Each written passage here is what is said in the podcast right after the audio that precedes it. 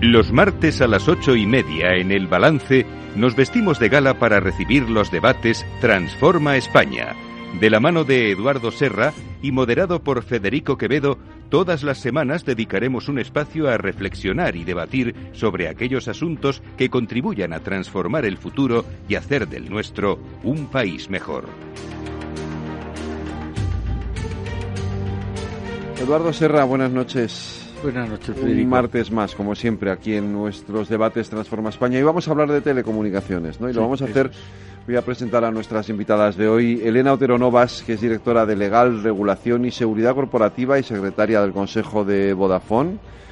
Y Luz Usamentiaga, que es directora de Regulación, Relaciones Institucionales, Comunicación Externa, Responsabilidad Social Corporativa y la Fundación Orange España. Lo primero que os voy a preguntar es, ¿os da tiempo de, de, manejar todo esto? nos da, nos da, nos da. Nos da malamente, pero nos da. Bueno, Eduardo, vamos a hablar de buenas, noches, a las dos. Gracias por estar aquí, las dos. Y Eduardo, lo primero de todo, hacer una introducción, como hacemos siempre, sobre el tema y lo que vamos a hablar. Yo creo que hoy es un programa muy especial, porque aquí hablamos, como has anunciado, de los debates de Transforma España, es decir, de aquellos puntos que necesitarían una transformación, una reforma para ser como queremos ser. En este no. Este es un sector es un modelo. Se ha hecho estupendamente bien. Yo creo que eso deberíamos, entre otras cosas, para que sepamos que somos posibles de que se pueden hacer bien las cosas. Y en Teleco se han hecho muy bien. Hace 25 uh, años empezó un proceso de liberalización que ha salido estupendamente, que tanto desde el punto de vista regulatorio como desde el punto de vista de inversiones, siempre con fallos, y con, pero ha salido muy bien. Que teníamos una empresa incumbente que era telefónica, como tenían los alemanes o los ingleses o los franceses, y ha salido de ese proceso más fortalecida que sus competidores internacionales. Que tenemos dos empresas muy dignamente representadas hoy aquí que han contribuido a hacer del sector de teleco en España un sector ejemplar. Yo creo que es un sector de futuro. Además, como hemos hablado otra vez aquí de digitalización, son fundamentales las operadoras para todo el desarrollo digital de que, del que hablamos y ya hemos hablado también de que tiene la digitalización un papel central, un papel transversal. La digitalización la hacen unas cuantas empresas, aquí están dos de las más importantes, pero la va a utilizar todo el mundo. No todas las empresas grandes, medianas y pequeñas que la van a utilizar, las familias, las administraciones públicas. Será una, está siendo una revolución que eh, alcanza eh, absolutamente a todo el mundo. Yo creo que ese sector que ha hecho unas inversiones en los últimos 20 años de más de 120 mil millones de euros que emplea a cerca de 500.000 personas y que, cosa muy importante que no se suele decir, el IPC general en estos 20 años ha aumentado un 53-59%. En el sector ha disminuido un 22 y pico. Es decir, que los precios de lo que eran han bajado extraordinariamente para el beneficio de todo el mundo. Como hay la costumbre de hablar quejándose, pues nadie habla de esto porque no hay queja posible. Pero realmente yo creo que es muy importante subrayar la excelencia de este sector. Y hablar de teleco quiere decir hablar de tecnología, quiere decir hablar de globalización, quiere decir, ya lo he dicho, hablar de liberalización. Eh, de la desaparición de un monopolio, de lo que supuso la desaparición del monopolio en crecimiento espectacular del sector, espectacular. Yo recuerdo, todavía no está tan lejos, y eh, recordamos en los años 80 el poner, el pedir un teléfono en Madrid tenía una espera de 18 meses. Sí. los jóvenes no se lo pueden creer. De manera que yo creo que hoy hay que felicitarse de tener este sector en España y hay que seguir mejorando porque los demás no se paran, siguen corriendo y hay que correr en, paralelo con ellos. Yo creo que ese es eh, un poco las líneas generales de lo que el sector de Teleco supone en España. Por cierto, tú y Luz, Elena me ha dicho que no ha estado y, ya que hemos hablado de esa historia de éxito, uno de, uno de los eh, aspectos o de los elementos donde se visualiza esa historia de éxito es en el Mobile World Congress que por fin esta vez se ha podido celebrar en Barcelona y si no me equivoco vosotros habéis estado, ¿no? Luz. Sí, efectivamente, fue la semana pasada y quiero recordar que fue uno de los primeros grandes eventos que se suspendió cuando comenzó toda esta pesadilla de, la pandemia del COVID. Y afortunadamente pues este año con medidas de seguridad extraordinarias y, y, con todas las cautelas debidas pero afortunadamente hemos podido volver con yo diría que con la misma ilusión que siempre pero con más eh, ganas que nunca de encontrarte con, con clientes, con colegas, con instituciones y, una vez más, bueno, nosotros en, Orange hemos vuelto como, como habíamos hecho en, en, ediciones anteriores, eh, pues con demos de, que nos puede permitir hacer la tecnología de una manera muy práctica. Y, bueno, pues eh, son aportaciones eficientes, prácticas, que existen ya eh, y que demuestran una vez más pues lo que comentaba también Eduardo, ¿no? que este sector pues es verdad que es una, ha sido una historia de éxito, eh, no exenta de problemas y de dificultades que, luego seguro que tendremos ocasión de comentar porque es verdad que se han hecho las cosas muy bien, pero el proceso de globalización general y la digitalización pues ha supuesto problemas eh, relevantes que, el sector está padeciendo ahora mismo pero que por otro lado miramos con, con optimismo, ¿no? Porque yo creo que, que, otra, otra gran lectura de toda esta pandemia es que nos ha demostrado a todos la fortaleza de este sector, lo esencial que es eh, y lo bien que han funcionado las cosas, ¿no? Porque, porque yo creo que nadie puede imaginarse un confinamiento tan duro como el que hemos vivido eh, sin las redes de comunicaciones, ¿no? Y, y a mí me llena de orgullo decir que la respuesta de las redes españolas, eh, pues fundamentalmente las de los tres operadores que, invertimos en el país, ha sido extraordinaria, sin una incidencia y dando respuesta pues a una situación crítica que también se veía en las redes, ¿no? Vimos como de un día para otro el tráfico se duplicaba, eh, cambiaba su localización habitual porque todos eh, nos movimos a nuestras casas y donde eran tráficos en zonas de oficinas, pues empezaron a ser tráficos en nuestras casas y gracias a que las cosas se han hecho bien. Y yo creo que este país también tiene la suerte de contar con tres grandes inversiones internacionales, ¿no? que llevan muchos años pues eh, ejecutando la inversión que comentaba Eduardo, ¿no? 120.000 millones de euros, eh, pues eh, se ha traducido en, en, eso, en unas redes preciosas que nos han servido magníficamente y que seguirán haciéndolo en el futuro con toda seguridad. Elena, em, ¿cómo ha sido esta historia? Y además, desde el punto de vista de una de las empresas que, que fueron de las primeras en, introducirse después de la desaparición del monopolio, como es Vodafone, porque luego ha habido alguna que desapareció, pero, pero, pero Vodafone ha aguantado ahí el, todo este tiempo y, ahora, hoy es uno de los grandes operadores del mercado junto a Telefónica y Orange. ¿Cómo ha sido esta historia desde que empieza las telecomunicaciones a convertirse en uno de los, de los eh, activos de nuestro Producto Interior Bruto más importante. Pues Vodafone lleva efectivamente más de 20 años en España. Empezó con la adquisición eh, de una participación en, en, Airtel, que se convirtió en, en un control. Posteriormente, Eduardo sabe de aquella época y aquella aventura.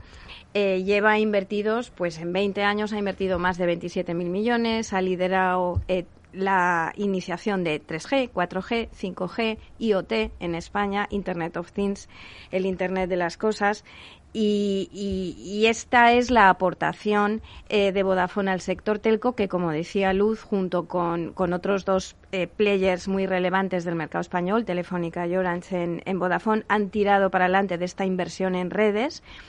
Eh, cada uno con sus nichos y sus especializaciones, pero los tres han tirado para adelante de esta gran inversión en el mercado de telecomunicaciones en España, donde se ha invertido en los últimos años más de 5.000, 6.000 millones anuales constantes, según los datos de la Comisión Nacional eh, del Mercado eh, y de la Competencia, de la CNMC. Eh, y ello a pesar de que en los últimos diez años, eh, que a ello ha aludido también Eduardo, el nivel de ingresos minoristas ha bajado. Los precios han sufrido una reducción constante, lo cual ha beneficiado a los consumidores. Es verdad que quizá en una carrera hacia la baja que no es indefinidamente sostenible en el tiempo, eh, porque no lo es en, ningún mercado. En los últimos 10 años, también según datos oficiales de la CNMC, los ingresos minoristas han bajado un 30% en el mercado español, que es una bajada muy fuerte, con lo cual se ha mantenido la inversión a pesar de que los ingresos minoristas han bajado. Esto no necesariamente es sostenible, como digo, a lo largo del tiempo. Este es el gran reto y la gran encrucijada del sector y es una encrucijada que tenemos que resolver para seguir manteniendo estas buenas redes que tenemos en España, que, se ha demostrado durante el COVID, para que estaban ahí con incrementos de tráfico de más del 50% en voz y en datos que se han soportado perfectamente, a diferencia de otros países, también europeos. Y además, cuando estamos a las puertas del despliegue de 5G. 5G tendrá un gran valor transformador de la economía, gran valor transformador la economía española en este programa eh, lo sabéis mejor eh, que nadie, está necesitada de esa transformación, la industria española está necesitada de esa transformación, el empleo que arrastra esa industria está necesitado de esa transformación y esto no puede ocurrir sin una buena conectividad y en estos momentos esto pasa por el despliegue de 5G, que es la nueva frontera de la conectividad, coche conectado, industria 4.0, realidad virtual, medicina pegada a la realidad virtual. Smart eh, Health, eh, que se dice en inglés, pero es medicina eh, practicada gracias al 5G de otra manera, Smart Cities, en fin, y hacerlo además de un modo sostenible, porque el Internet of Things eh, y todos estos nuevos desarrollos de conectividad lo que van a traer consigo es la posibilidad no solo de nuevos desarrollos económicos, sino de hacerlo de una manera más sostenible medioambientalmente y en todos los términos. Con lo cual, no nos podemos perder esta carrera, no podemos perder esta oportunidad en España. Hasta ahora lo hemos hecho muy bien pero estamos en un momento de encrucijada y no lo podemos perder. Y sí que es verdad que el sector no tiene la salud general que tenía en otros momentos, fruto de esta tensión entre ingresos e inversiones a que he hecho referencias. El momento de encrucijada eh, a que me refería, y ahí si queréis, por no por dejar hablar a mis compañeros de mesa, podemos dialogar durante esta noche. Pues sí, me gustaría que Luz comentara algo sobre este desfase entre ingresos y, sobre todo lo que es, claro, la bajada de tarifas, ¿no? que es básicamente lo que, lo que os puede perjudicar. Sí, bueno, como, como comentaba Eduardo y también decía Elena, este es un sector clara y históricamente deflacionario. ¿no?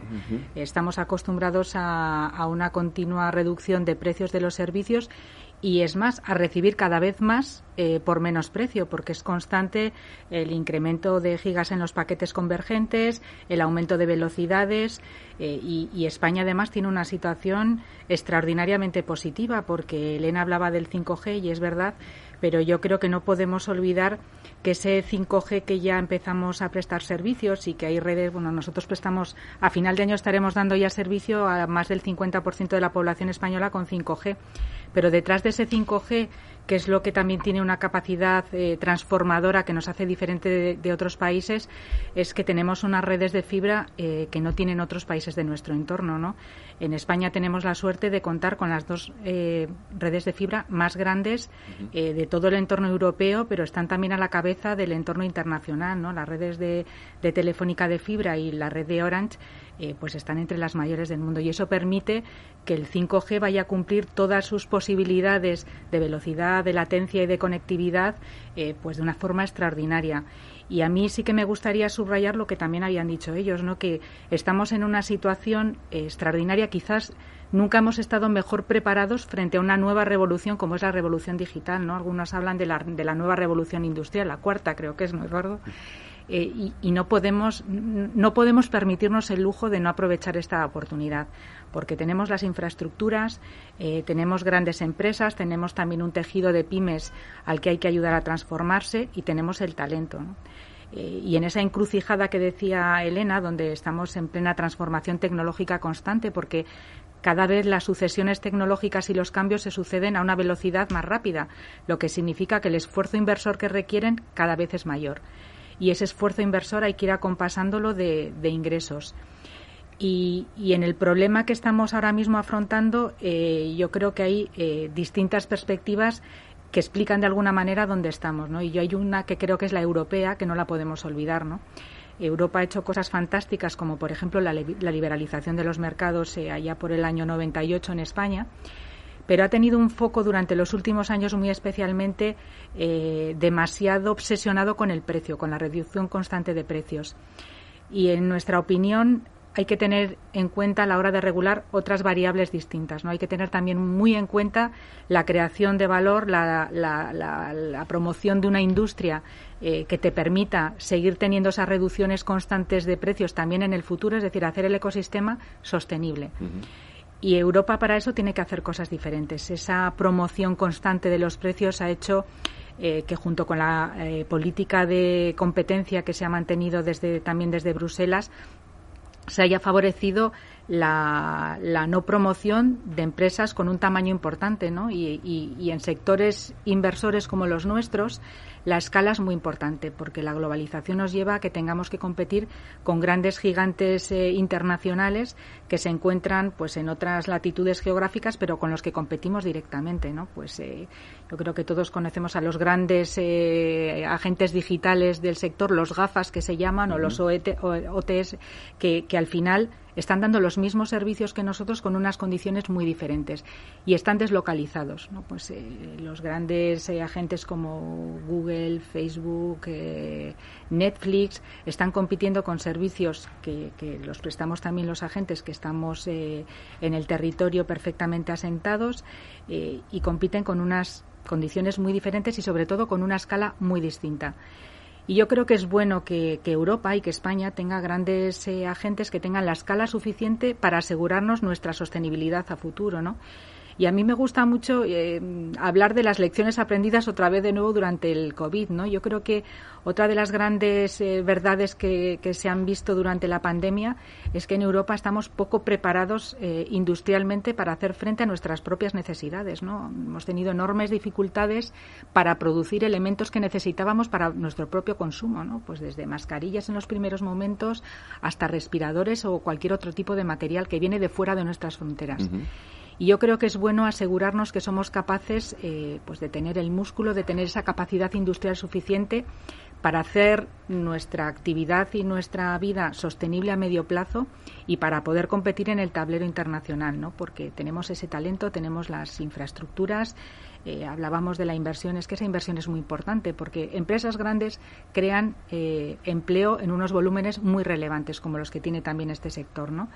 Y en la misma línea de decrecimiento eh, de los ingresos, pues también eh, al final el sector en los últimos años está destruyendo eh, un empleo que es un empleo de mucha calidad, porque es un empleo tecnológico que genera valor añadido en constante formación y eso es algo en lo que tenemos que trabajar sin, sin perder el tiempo y yo creo que, que afortunadamente las últimas medidas anunciadas por por el Ministerio de, por la Vicepresidencia de Asuntos Económicos y Transformación Digital van en la buena línea, ¿no? Van en la línea de, promover esa inversión tan necesaria y que nos va a asegurar una sostenibilidad a futuro en un mundo que se está transformando y donde nosotros eh, tanto como, como país, como, como, industria y como europeos, queremos seguir teniendo un papel protagonista y no quedar relegados a, a otros papeles en los que no nos sentimos nada cómodos.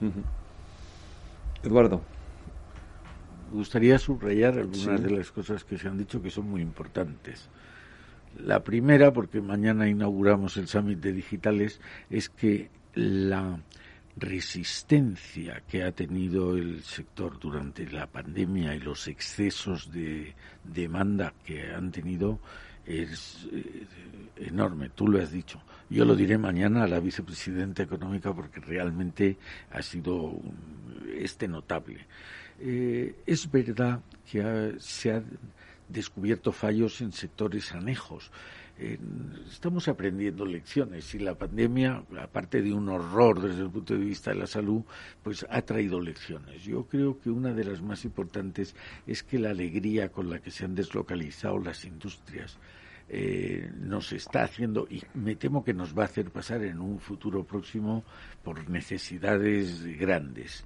Yo creo que, eh, bueno, quería decir, se ha invitado a que Telefónica estuviera aquí. No han podido venir porque mañana participan en el summit y no han podido, pero que, que no es un olvido en absoluto. Luz ha dicho la revolución industrial y tú y yo hemos repetido muchas veces aquí lo que le ha costado a España el haber perdido el tren de la revolución. Sí, pues solo había dos comunidades que realmente. Sí, solamente las dos que han tenido problemas de separatismo. Pero el eso nos enseña la lección de que la revolución digital no la podemos perder. Esta revolución de las nuevas tecnologías, bajo ningún concepto la, podemos perder, porque es que hemos tardado casi 200 años en reparar el error de no haber cogido el tren de la revolución industrial. Luego yo creo que eh, hemos hablado de las infraestructuras. Es espectacular. España tiene más infraestructuras digitales que Inglaterra, que Alemania que Francia, que Italia, que Portugal, juntas. No se puede creer, pones esas cinco naciones europeas y España tiene más. Pero junto a eso tenemos eh, deficiencias muy graves y quizá la más importante es la de falta de formación para el empleo necesario. Estas industrias necesitan hoy por lo menos 70.000 puestos de trabajo. Tenemos un paro juvenil espectacular ¿cómo no nos estamos ocupando ya? Se están ocupando las empresas, pero hay que exigir aquí, en otros sitios, pero aquí fundamentalmente colaboración público-privada. Nosotros tardaremos en tener catedráticos de computación digital por lo menos 20 años y sin embargo necesitamos gente que sepa computación digital el año que viene. Tenemos que acortar esa brecha, ese gap. Yo creo que esa es una llamada. Este país no puede permitirse el lujo del cuarenta y tantos por ciento de desempleo juvenil y al mismo tiempo necesitar en un sector espectacularmente bueno, grande y de futuro, como es el de la telecomunicación en general, el digital, en, esos, en, esos niveles. ¿no? Y por último, decir que eh, yo creo que hemos tenido un, una una estupenda, lo estaba diciendo Luz, colaboración público-privada, pero tenemos que eh, acentuar esa colaboración. No podemos permitir el lujo, no ya de que las administraciones no vayan al unísono, sino que no se den cuenta, no nos demos cuenta todos, que o jugamos todos juntos o perdemos la batalla especialmente en un mundo globalizado, con países competidores fantásticos como China, que si es que se puede distinguir allí el sector privado del sector público, todo el mundo piensa a 40 años. Aquí tenemos que pensar a 40 años, no podemos pensar en las próximas elecciones. Y un último apunte de que aquí hemos sido, eh, también hemos aprendido, o espero haber aprendido la lección, de que no se puede desnudar a unas grandes empresas para, o bien para seguir abaratando, o bien para ayudar. Hay que, eh, está ahora de moda la expresión, que nadie quede atrás. Bueno, no vayamos a dejar atrás a los mejores porque sería la peor de las trampas en el solitario. Esto ya lo hemos comentado aquí más veces también, efectivamente. Eh, la revolución digital eh, y va a tener mucho que ver con eh, yo creo que era inevitable en cualquier caso tenía que llegar esa revolución digital pero va a venir de la mano de esos fondos eso que se llaman los fondos Next Generation y, van a ser un activo un elemento importante ¿no? que defina en los próximos eh, años toda esa inversión de la que hablaba Eduardo lo que habéis hablado vosotras va, va, va, a caminar por, por, ese camino que nos marque el plan de recuperación el plan de, todo, de todas las ayudas de la Unión Europea ¿no?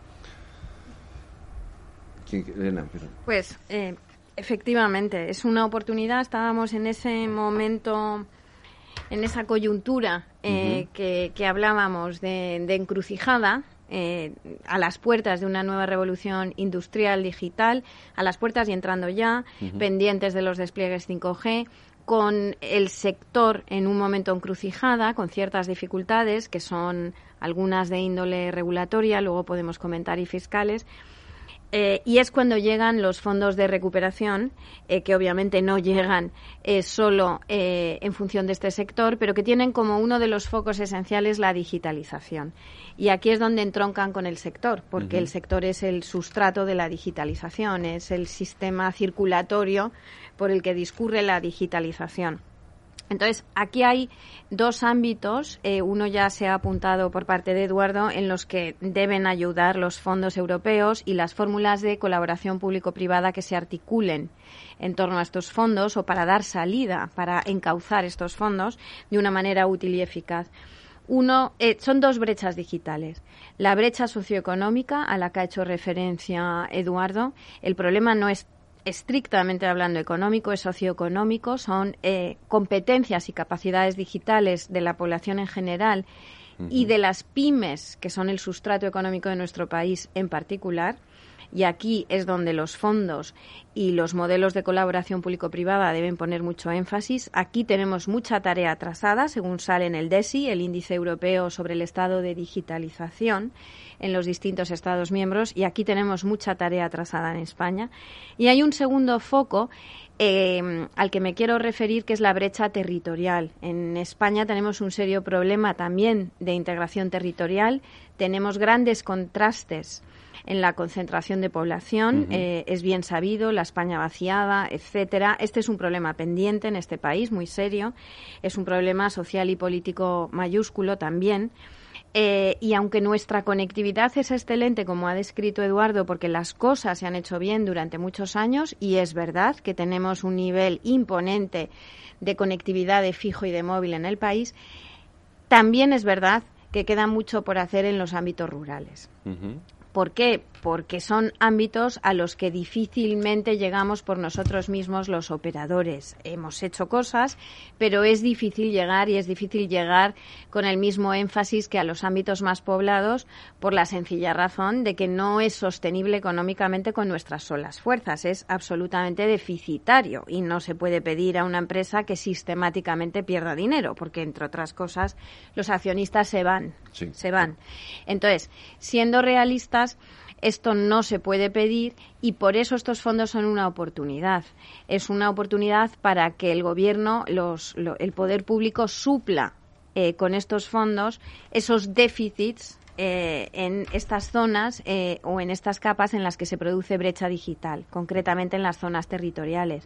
Por ejemplo, eh, podemos seguir modelos como el que se ha seguido en el Reino Unido, que hablan del Share Rural Network, que son modelos de compartición eh, de redes en zonas rurales eh, donde se ha completado eh, la cobertura móvil, concretamente en las zonas rurales de Gran Bretaña, que también era un problema importante, a través de modelos de compartición entre los distintos operadores apoyados por fondos públicos. O sea que existen fórmulas y soluciones que habilitarían cubrir esa brecha territorial de conectividad y, por supuesto, la brecha digital a que ha hecho referencia Eduardo, eh, que es súper relevante, la socioeconómica, de formación, de capacitación. Pues eh, de todo esto vamos a seguir hablando a la vuelta de unos segundos de publicidad eh, con vosotras dos, con Luz Usamentiaga, con Elena Otero Novas. Eduardo, nos vamos un momentito y volvemos así.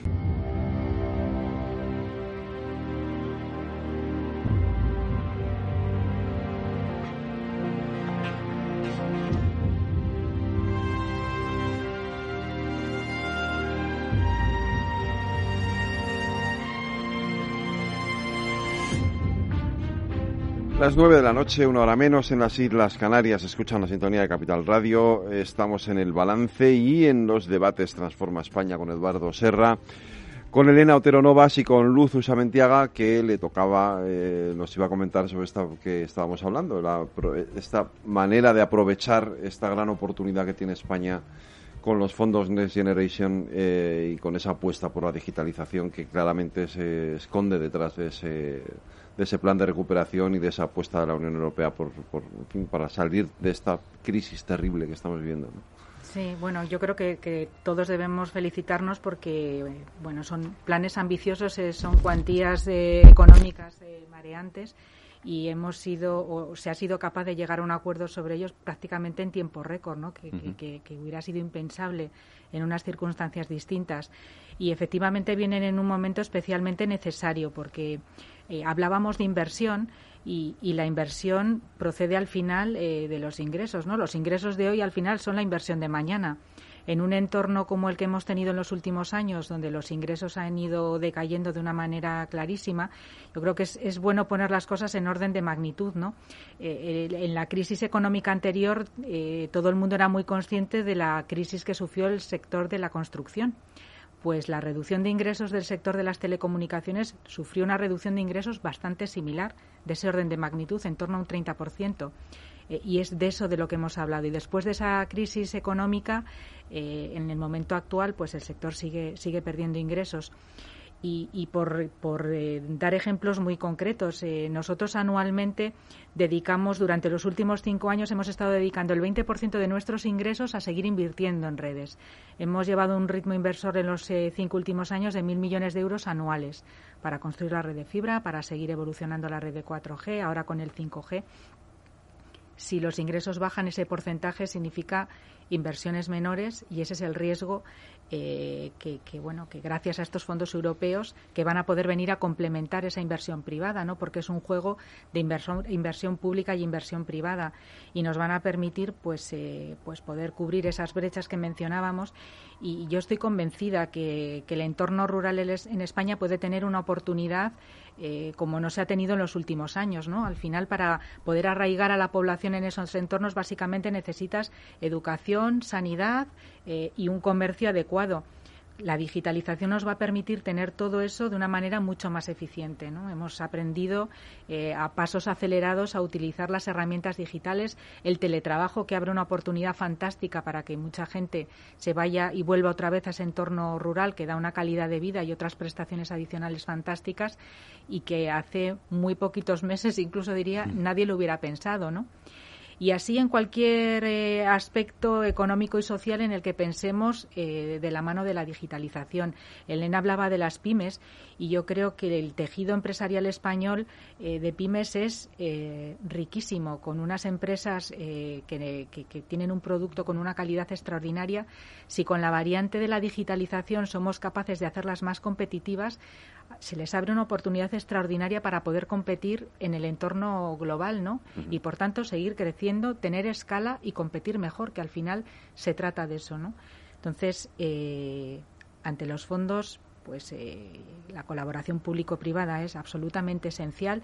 Eh, yo creo que, podemos decir eh, sin ningún tipo de, duda que el plan que se ha presentado, el plan eh, presentado por el Gobierno español, es un plan que tiene todo el sentido del mundo, que es un plan sólido, eh, que su ejecución adecuada y es bien ambicioso nos va a traer oportunidades a todos y, hablando de la, de la brecha territorial, yo creo que, que sería una oportunidad fantástica utilizar la experiencia y la probada aptitud de operadores como bueno como Telefónica, como Vodafone, como Orange eh, para poder cubrir esa brecha en un tiempo récord y producir al final efectos positivos en ese entorno de manera inmediata. ¿no? Este sector además es dinamizador.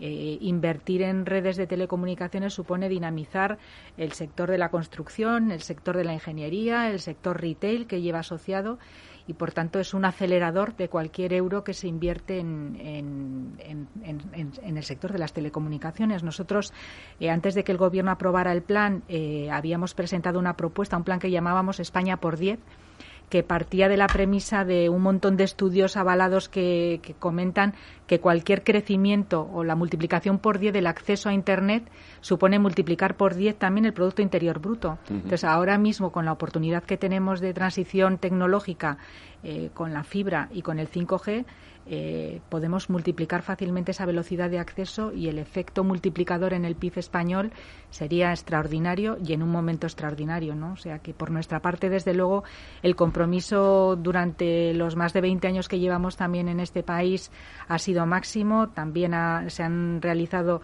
inversiones que superan los 31.000 millones de euros y estamos eh, comprometidos para seguir invirtiendo de la mano de, de otros operadores, de la mano de administraciones públicas públicas con aquellas fórmulas que sean las más eficientes para crear riqueza, valor y en el tiempo más rápido posible, ¿no? que eso es lo que queremos todos para producir efectos también de manera inmediata.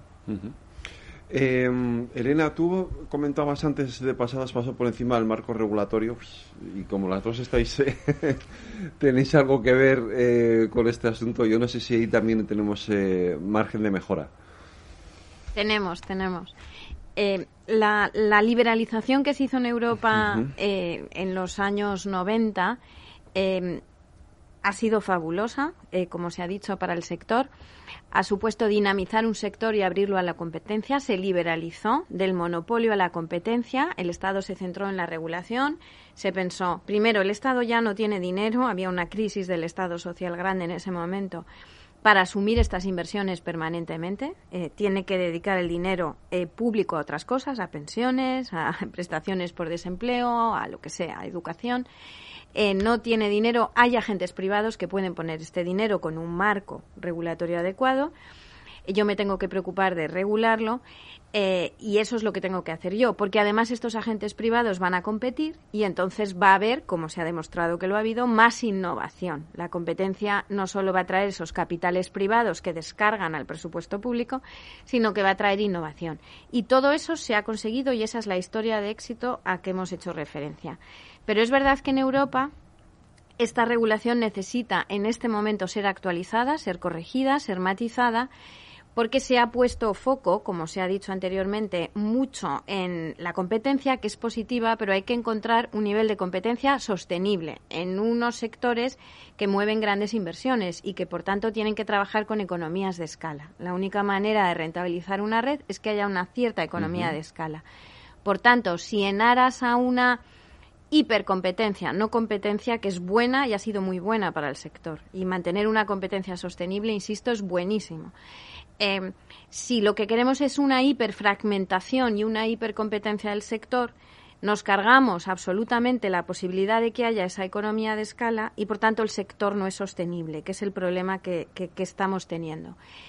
Esto hay que corregirlo, hay que llegar a esa fórmula de competencia sostenible si no queremos caer en una involución que se está produciendo en algunos mercados, por ejemplo en Italia, se está hablando ya de la fusión de TIM, que es su telefónica, su antiguo monopolio, eh, con eh, un operador alternativo de red eh, que se constituyó hace unos años en Italia, que son los dos únicos operadores de red fija, se está hablando de su fusión.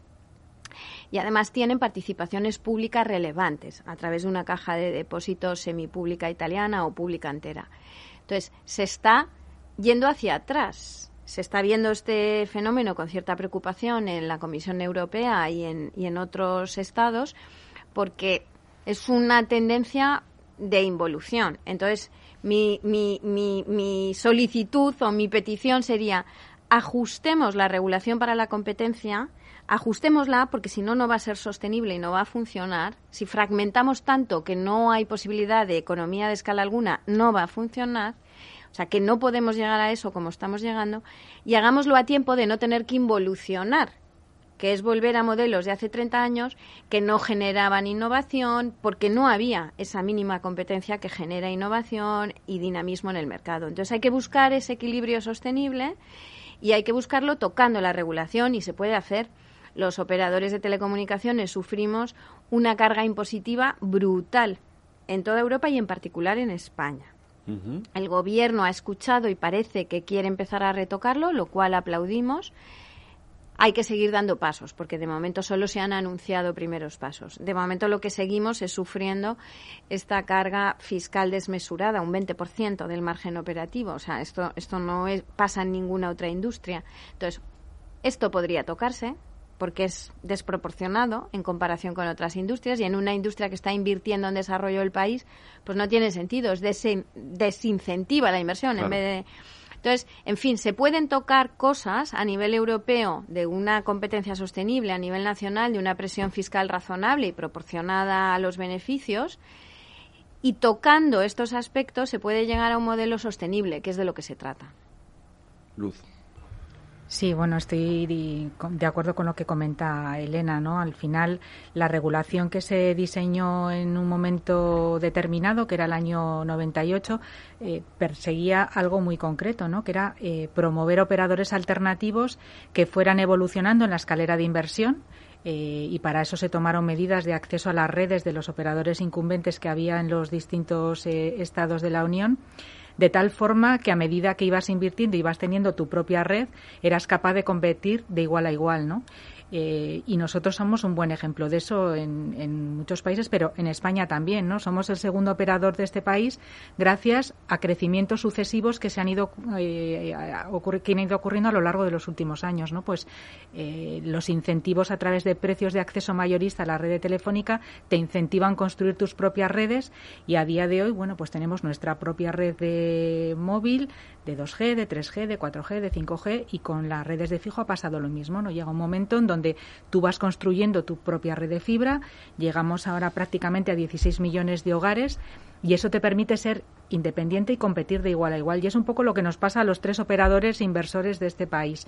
El problema ocurre cuando compites con muchos más agentes, como decía Elena, el mercado español es particularmente hipercompetitivo, con unas situaciones y unas eh, circunstancias absolutamente distintas, ¿no? Eh, no es lo mismo competir eh, con agentes que tienen una carga inversora y que por tanto tienen que rentabilizar esas inversiones y seguir evolucionando en esa escalera de inversión que competir con agentes que simplemente acceden a, las redes de terceros de manera absolutamente legítima, por otro lado, pero que eso al final genera unas distorsiones determinadas, ¿no? Porque como hay competencia en los mercados minoristas y mayoristas, al final se generan unas situaciones de distorsión competitiva que son las que estamos viviendo hoy en día, ¿no?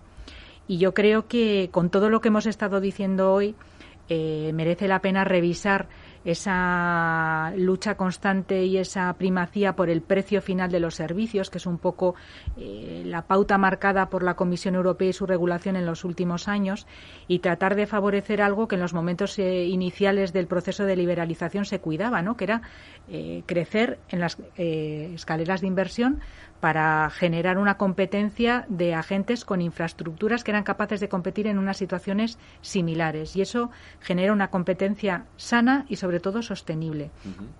Y creemos que la, que la evolución de la, de la regulación tiene que llevarnos a eso, ¿no? a una sostenibilidad eh, para que podamos seguir compitiendo en precios, en calidad, en innovación en un momento eh, que lo hemos comentado, ¿no? Eh, trascendental porque es un momento de cambio en todos los sentidos, eh, tecnológico, social, económico, y es importante que, que, Elena comentaba que bueno, las redes son el sistema nervioso que al final lleva la, la, digitalización y que por tanto va a llevar la economía del futuro, ¿no?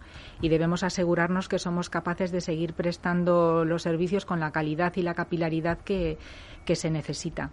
Y en el tema fiscal, pues poco más que añadir, ¿no? Todos los eh, anuncios que se han hecho recientemente, eh, bueno, no por menos esperados y ansiados, eh, dejan de ser anuncios importantes. pero bueno, lo que pedimos es una aplicación práctica y cuanto antes mejor, ¿no? Hay algunas algunas figuras tributarias muy concretas que son, bueno, pues especialmente curiosas, por no llamarlas de otra manera, como puede ser la tasa de financiación de Radio Televisión Española, de la que recientemente se ha publicado una consulta para, para eliminar eh, lo que suponía la contribución de los operadores de telecomunicaciones, que, es, eh, bueno, son cuantías eh, realmente extraordinarias y en momentos como los actuales especialmente bueno, pues dañinas para nuestras cuentas de resultados, ¿no?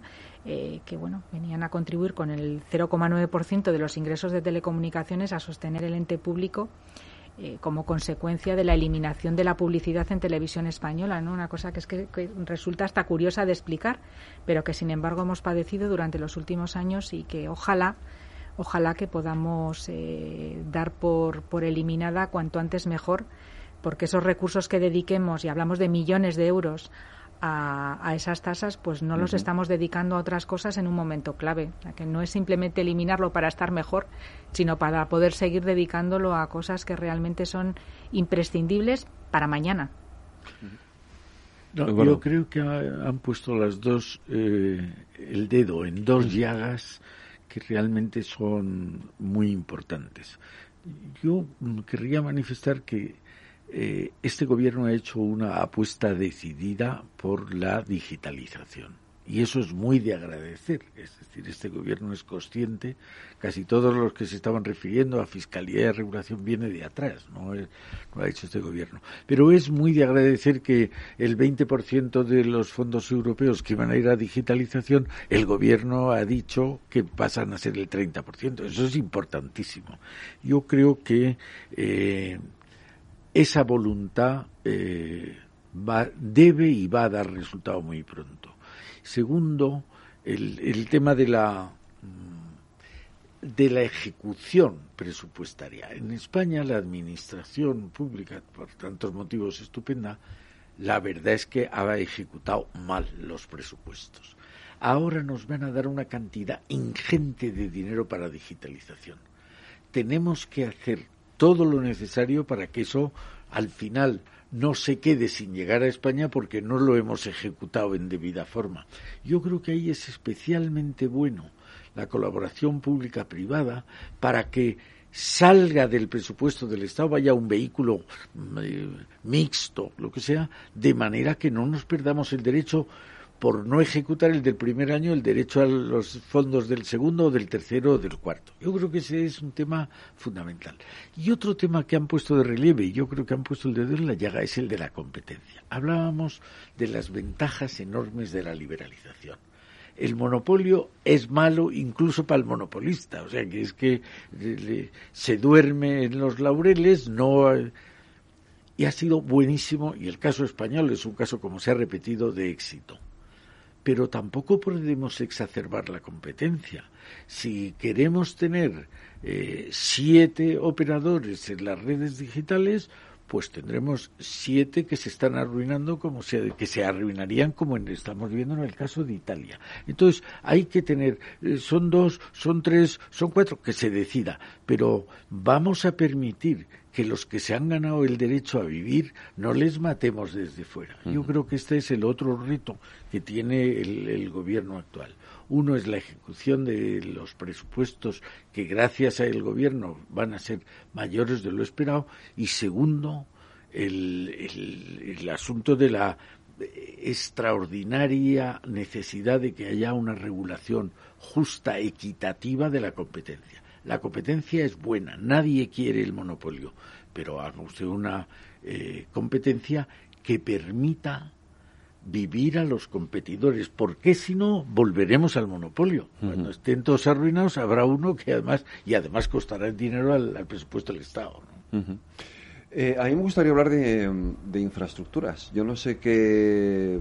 Eh, pues hemos hablado mucho de, ese, de todo el avance que se ha hecho en materia de telecomunicaciones en España. Es verdad que las dos, las tres empresas han hecho un esfuerzo inversor brutal durante todos estos años. ¿Qué le falta a España para, para mm, ser ya, no sé, el, top eh, de, de inversión en infraestructuras de telecomunicaciones?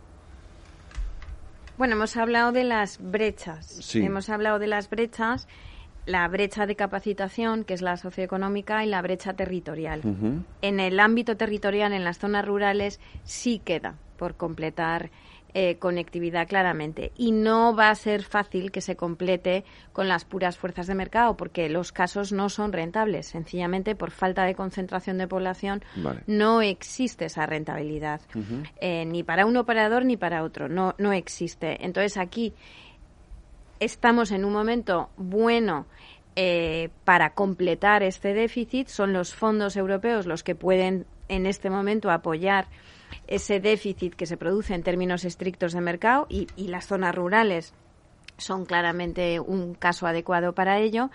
Y además se podrían buscar fórmulas, yo antes he hecho referencia al modelo de compartición de redes establecido en Reino Unido para poder completar la cobertura móvil en zonas rurales, en la que los operadores principales, inversores en redes, sumaron fuerzas el Gobierno sumó fuerzas con fondos públicos y juntos han completado esta cobertura móvil en zonas rurales que en Reino Unido era claramente deficitaria. Nosotros tenemos mejores redes de partida, pero también tenemos un problema de integración territorial y de zonas despobladas muy grande. Y por tanto sí quedan zonas del territorio donde no solo la conectividad es verdad que sigue siendo peor, a pesar de que el nivel medio en España sea extraordinariamente bueno, sino que en términos de mercado va a ser muy difícil eh, que por las puras fuerzas de mercado los operadores y sus cuentas solas de resultados lleguen a esos lugares, por falta de población, por falta de escala de población. Entonces, aquí sí que tenemos que apuntalar eh, la, la, conectividad en términos de infraestructuras. Esto unido a una mejora de la regulación, como hemos comentado, eh, serían las, las dos cuestiones pendientes para mejorar la inversión en infraestructuras, porque es verdad eh, que además de completar esta brecha rural con fondos públicos, fórmulas de compartición, etc., es verdad que todo lo que mejoremos en regulación y en fiscalidad, una fiscalidad adecuada y proporcionada y, razonable, todo lo que mejoremos ahí eh, es mejorar la inversión. Al final, eh, si hay una posible inversión sostenible en términos de mercado, se va a producir la inversión en infraestructuras en todos aquellos lugares en que pueda rentabilizarse, sin duda. Eh, el, reto es, por tanto, también mejorar la regulación y la fiscalidad para que esa inversión en infraestructura sea sostenible y se siga produciendo a lo largo del tiempo. Sí, pues ese es el reto, ¿no? Eh, es verdad que hablamos de brecha digital y, y es importante ponerlo en, en, contexto, ¿no? Porque existiendo que existe, eh, el esfuerzo realizado en los últimos años es, eh, muy, muy relevante en un país como el nuestro, que no es nada sencillo para el despliegue de redes, que no se ha producido ni tenemos las redes que tenemos porque España sea un país fácil para desplegar, porque territorialmente y orográficamente es complicado, eh, desde un punto de vista también de densidad de población también es complejo y es territorialmente un país grande, es de los países más grandes de la Unión Europea. Eh, pero además de cubrir esa, esa brecha, como, como, se comentaba, a través de esos fondos de recuperación que nos ofrecen una oportunidad extraordinaria, yo sí que subrayaría que, detrás de esa infraestructura que se construya, que estoy segura que se construirá en, en entornos rurales para romper esa, esa brecha eh, que, todos estamos deseando de, de acabar cuanto antes, eh, se van a producir oportunidades de negocio y de innovación extraordinarias, porque llevar a esos territorios eh, las infraestructuras significará necesariamente llevar también eh, telemedicina, teleeducación, comercio electrónico, y eso al final implica obligar de alguna manera a adquirir nuevas competencias digitales para poder ofrecer esos servicios, para poder utilizarlos. Eh, nos va a obligar a todos a innovar y a ofrecer cada vez servicios distintos con los que hoy no contamos y va a ofrecer nuevas oportunidades de creación de riqueza, de creación de empleo y de creación de valor que nos va a permitir ser eh, mucho más competitivos en el futuro. Con lo cual no solo es construir esas infraestructuras y completar el despliegue de las redes que nos faltan, sino las oportunidades que, traerán detrás, ¿no? y eso es algo en, la que, en, lo que todos vamos a poner eh, todo nuestro empeño. Ya empezamos a ver casos súper interesantes de, de, telemedicina, de teleeducación, de comercio electrónico en un montón de pilotos que hay ahora mismo en marcha, ¿no? En, Hace unas poquitas semanas presentábamos nosotros eh, de manera consorciada a través de la colaboración público-privada que, hemos comentado varias veces eh, en, esta, en esta tertulia eh, de las posibilidades que ofrece, ¿no? Pues la posibilidad de detección de cáncer en remoto gracias a las posibilidades que ofrece 5G, el Internet de las Cosas, la baja latencia, la calidad de las imágenes que nos va a permitir pues abre un mundo de oportunidades a, zonas rurales y alejadas de esos servicios adicionales, ¿no? Y como eso, infinidad de casos que hoy ni siquiera se nos ocurren, pero que disponer de esas infraestructuras y de esas posibilidades que ofrecen, pues eh, conllevará con toda seguridad que esas oportunidades se materialicen en, en valor y en vivir mejor, ¿no? Porque al final la, la tecnología tiene que servir a las personas y tiene que servir única y exclusivamente para que vivamos mejor estemos mejor y que estemos en contacto con las personas con las que queremos y con los servicios que necesitamos, que eso es al final el propósito que, tenemos, eh, por lo menos nosotros como compañía. Pero me parece muy interesante todo lo que estás apuntando porque, porque el futuro nos trae cosas que, que no podemos ni imaginarnos en este momento. El futuro es apasionante. Este era el lema de, de Vodafone. Eh, ahora mismo lo hemos completado con no dejar a nadie atrás, porque es verdad que en el post-COVID eh, nos hemos dado cuenta de, de, que no todo el mundo ha podido disfrutar de este futuro apasionante o de este presente apasionante de la misma manera. Son las dos brechas que hablábamos, la territorial y la socioeconómica o alguna otra cabra, pero nosotros tenemos estas dos identificadas claramente y, y, el reto ahora es no dejar a nadie atrás de este futuro apasionante, pero en fin, eh, en el campo de la agricultura inteligente, Smart Agriculture también, con 5G en el medio rural. Es que se abren, se abren aplicaciones, eh, la suma de 5G e Internet de las cosas, la suma de, de ambos factores, eh, abre posibilidades impresionantes. Eh, pues eh, nosotros, en, en, no en este mobile, pero en anteriores ediciones del mobile, presentamos proyectos y pilotos que están funcionando, que ya son casos reales, em, en explotaciones vinícolas, en viñedos españoles conocidos, en los que gracias a, a, la suma de estas tecnologías y alguna otra, como bueno, pues la conexión por satélite, inteligencia artificial, etcétera, pues controlan no solo usar el agua precisa en el lugar preciso, usar el fertilizante preciso y no más, con lo cual ahorran en términos medioambientales y en términos económicos, sino además eh, producir de una manera más exacta, o sea, usar todos eh, estos elementos de producción de una manera más exacta, con lo cual conseguir una producción de mucha más calidad y mucha más cierta y más estable a lo largo del tiempo, que es uno de los temas por los que luchan los agricultores. Entonces, estos son unas posibilidades en la ganadería, en la agricultura, en la industria 4.0, como se ha dicho, en la telemedicina, en la teleeducación. Son unas posibilidades de, desarrollo que, por supuesto, llegarán al mundo urbano, pero que deben también eh, llegar al mundo, al mundo rural, que deben llegar a todos. Eduardo, ¿le pones un punto y final? Yo creo que se ha visto en esta charla cómo estamos en presencia de un sector que tiene unas posibilidades literalmente inimaginables de futuro, eh, que hemos estado analizando las ecuaciones. Si usted pone los impuestos muy altos, habrá menos inversión, por lo tanto, llegará el futuro más lejos. Si usted mm, exacerba la competencia, matará a los protagonistas del progreso. Eh, yo creo que afortunadamente este gobierno es muy consciente de eso y eh, creo que nos queda por hacer entre todos un, un ensanchamiento de la colaboración pública-privada. En mis años en Defensa Villa, ¿cómo se hacía colaboración pública-privada? Cuando nuestras tropas iban a Irak o a Afganistán, y iban multitud de empresas que llenaban carencias que las Fuerzas Armadas no tenían por sí mismas. Bueno, pues esta colaboración, a mi juicio, hay que multiplicarla. El que rememos todos en la misma dirección va a hacer que el futuro llegue antes. Y como el futuro es inimaginable, si llega antes vamos a salir ganando. Pues eh, Luzus Amentiaga, ha sido un verdadero placer. No, el placer ha sido mío. Muchas gracias.